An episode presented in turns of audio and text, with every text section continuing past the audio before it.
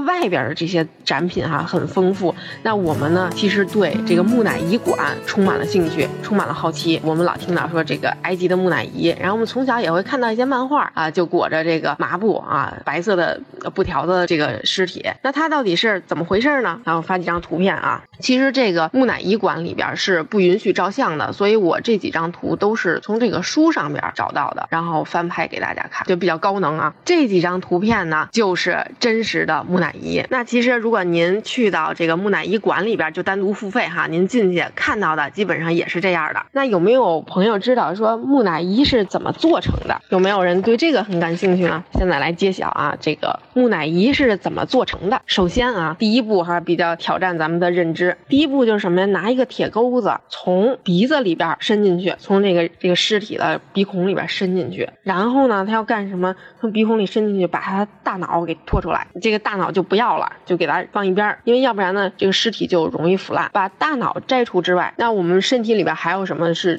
就是容易腐烂的呢？那就是内脏。然后再把这个尸体啊给它切开，给它切开之后，我们干什么呀？就做到了第二步。第二步，我们就该把它这个肝儿啊、胃呀、肠子呀、肺呀。都给它拿出来清洗清洗，然后放在不同的罐子里面呢，咱们就给它密封起来。每个罐子呢都会有一个守护神的形象，因为埃及有好多神啊啊，每个罐子上面有一个守护神的形象。但是啊，这个心脏是不会被单独拿出来放在某一个容器里面，为什么呢？因为心脏被认为是穿越。阴间之旅的重要装备，你要没有这个装备，您去了阴间，去了阴间为什么呀？去了阴间为了我在永恒来世啊，我还要有来世呢。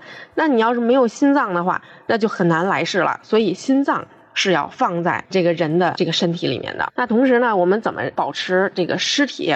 不腐烂，那就是给它这个内腔啊、体腔里边抹上古埃及的有一种叫泡碱的盐啊，应该是有朋友刚刚进来哈。呃，埃及二月份大概是二十度出头的这样，然后晚上是十多度啊。对，下面这位朋友说的非常对啊，就是把它内脏放在不同的四个容器里面，分别是什么呢？肝。胃、肠和肺，心脏还是放在这个躯干里面。那我们在内腔里面都给它涂上了泡碱的这个盐，名字叫泡碱，就是一种盐。那涂完之后呢，就是让这个尸体啊放置四十天。放置四十天是为什么呢？就让这盐啊把里边的这个潮气都给它吸收了。然后我们让这个身体风干一下，就像通俗的讲哈，就像我们晾白薯干一样啊，给它风干一下。那正常一个呃木乃伊制作完成需要多少天呢？是需要七十天。等于说风干这步是。第二步，第二步完成了，我们进行第三。第三步是什么呀？第三步就是裹尸。裹尸就是用比较通俗易懂的话，就是说咱们类比这个毛绒玩具哈。您您看这个毛绒玩具里边装的都是什么蓬松棉这类东西。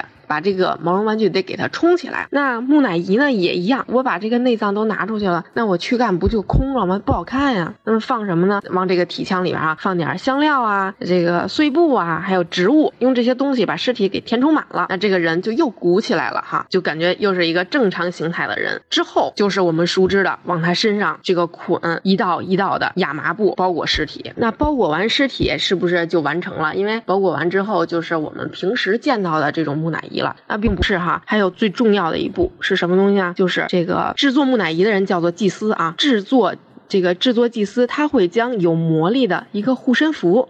啊，一个护护身符塞进到这个裹尸布里边，然后他要念咒语，念完咒语呢，等于你的魔力就是被激活了，哎，这样，然后他就可以把这个木乃伊呀，还有刚才啊，刚才这位朋友所说的，没错啊，四个罐子装有内脏，四个罐子一块儿给这个木乃伊的亲人，然后让这个亲人把它埋葬起来，这样这个木乃伊就算制作完成了。啊，还有一个。这个传说啊，就说那个木乃伊是不是呃有这个诅咒的功能呢？是会不会诅咒人啊？呃，传说中哈，有人相信木乃伊是有诅咒的，就是说，呃，盗墓贼到了他的陵墓里面，把这个法老的，不管是法老啊还是老百姓的这个，把他的木乃伊拿出来，然后对这个盗墓贼来说是非常不好，他可能会被诅咒。因为一般啊，这个墓穴的这个墓壁都会写这么一条咒语，就是说什么呀？就是所有胆敢闯入此墓并且带进邪恶的人。就都将会，反正就是受到攻击啊这类的话。那有的人就会觉得是真的，因为像当时这个呃发现图坦卡蒙墓的时候，他这个赞助者在打开墓室的第二天就去世了，但是呢，真正打开墓室的这个人却活了十七年，这个还是见仁见智吧。啊，我看到又有朋友问说，如果你自认为喜欢旅行的话，去埃及好像都是看死人的东西啊，并不是这样的，并不是这样的。